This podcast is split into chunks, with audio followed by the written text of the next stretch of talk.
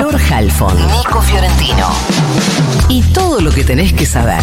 El newsletter de Ahora Dice. De Ahora Dicen.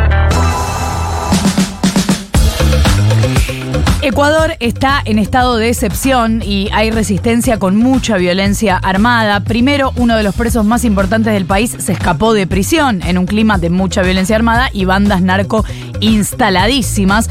A raíz de eso, el presidente de Ecuador, Daniel Novoa, decidió declarar por 60 días el estado de excepción, que implicaba toque en pero digo, eh, sucedió hace dos días y toque de queda nocturnos y que los militares controlaran las calles. Pero ayer grupos armados tomaron en vivo un canal de televisión, se reportaron secuestros en una universidad, vimos las imágenes circular por todos lados.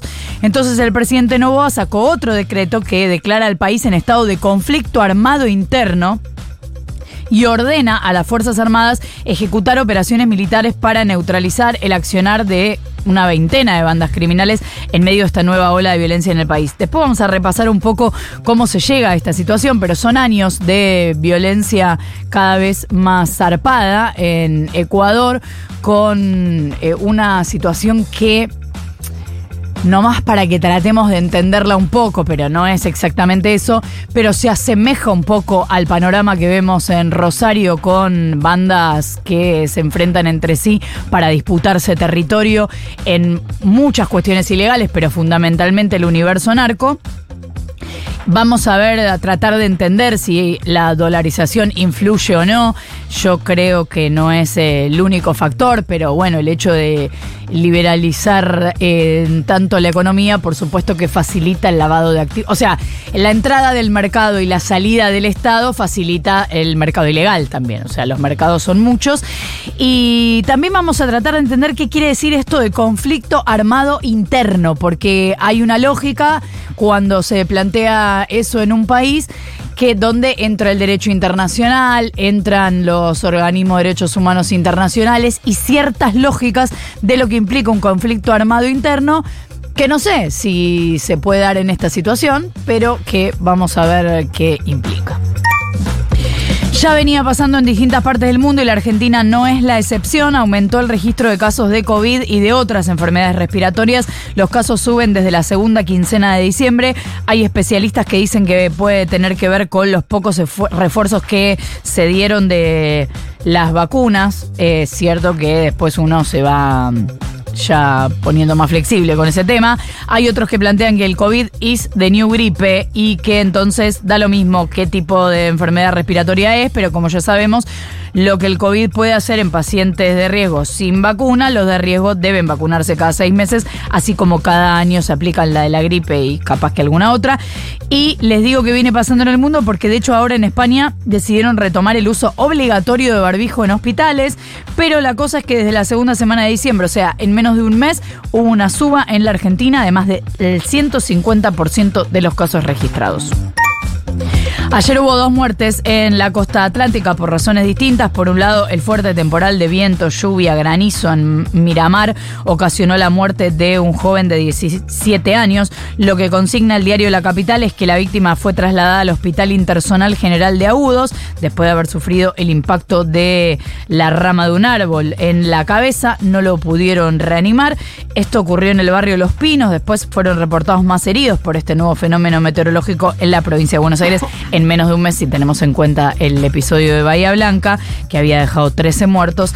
Y por otro lado, un turista de 84 años, oriundo del estado de California, Estados Unidos, murió ayer en la playa popular de Mar del Plata, se llama la playa, al descompensarse cuando salía del mar. Lo que dice el parte oficial es que después de un llamado al 911, la policía fue al lugar porque el llamado decía que una persona había sufrido una descompensación y seguía tendida sobre la arena. Cuando llegó la policía constataron que el hombre era socorrido por guardavidas, pero a pesar de los esfuerzos falleció. Era un hombre que estaba de vacaciones desde hacía una semana en Mar del Plata. Su familia era notificada por estas horas y por esa razón la policía eligió no dar su nombre, que igual no tenemos por qué conocer. Hoy se cumple un mes de gobierno de Javier Milei y llega a ese mes con algunas dificultades en lo económico. El bono que lanzaron no ha tenido ni cerca el impacto que buscaban. El financiamiento esperado como apoyo inmediato aún no ha llegado. El acuerdo con el fondo todavía eh, sigue verde y el veranito cambiario que tuvieron después de la mega devaluación claramente llegó a su fin. Ayer los dólares paralelos y financieros sostuvieron su eh, trepada y se amplió todavía más la brecha cambiaria. Hoy está por encima del 40%. El dólar blue se negoció ayer a 1120 eh, mangos. Recuerden que el dólar oficial sigue clavado en 850. El contado con liqui superó los 1200 pesos. El MEP los 1150 pesos. Esto que pasa, según el vocero presidencial Manuel Adorni, es una muestra gratis, así le dijo, de la crisis que se avecina si el Congreso no acompaña la ley ómnibus y el mega DNU desregulador de Javier Milei, declaración que naturalmente generó todo tipo de repercusiones en el Congreso. Y digo en el Congreso porque ayer arrancó el debate de la ley ómnibus en la Cámara de Diputados. Más de 100 diputados y diputadas de tres comisiones se eh, reunieron. ¿Con qué foto se quedó el oficialismo ayer? Diría que va una foto bastante favorable. Eh, al PRO lo tiene eh, bastante adentro. La UCR ayer mostró muchísima voluntad de acompañar la ley y eso ya lo deja bastante cerca de fantasear con la media sanción de la Cámara Baja. Tanto eh, el PRO como el radicalismo centraron más sus críticas en el gobierno saliente, el de Alberto Fernández, que en el gobierno actual. Igualmente, sí cuestionaron la falta de voluntad del oficialismo para aceptar modificaciones eh, para poder garantizar su acompañamiento. Estuvieron presentes el vicejefe de gabinete, el ministro de Justicia Mariano Cuñole Varona, quien por ejemplo tuvo que explicar por qué quieren que los jueces lleven toga se dice así, no estoy cambiando ninguna palabra, eh, dijo que eh, se usa en muchas partes del mundo y que se hace para que los jueces se distingan del resto de las personas en un juicio, lo cual es bastante curioso, porque para distinguirte podría ponerte, no sé, tipo el demonio rojo ese juez, pero bueno, no sé.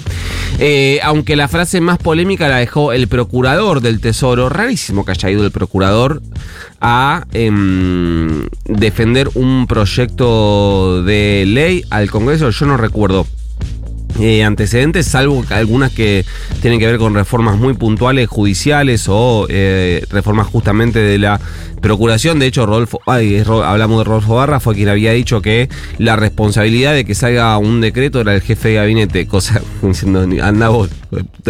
Eh, ante algunos planteos por la constitucionalidad de las medidas del gobierno, dijo Barra que si llega una crisis económica como la que esperan, si el rumbo no se endereza, no va a haber constitución vigente alguna. Bueno. Trancu.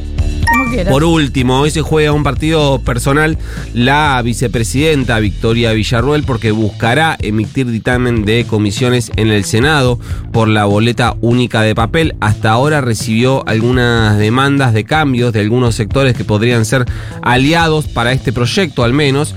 Y si eh, consigue subsanar estos pedidos quedaría muy cerca de tener los votos para convertirlo en ley.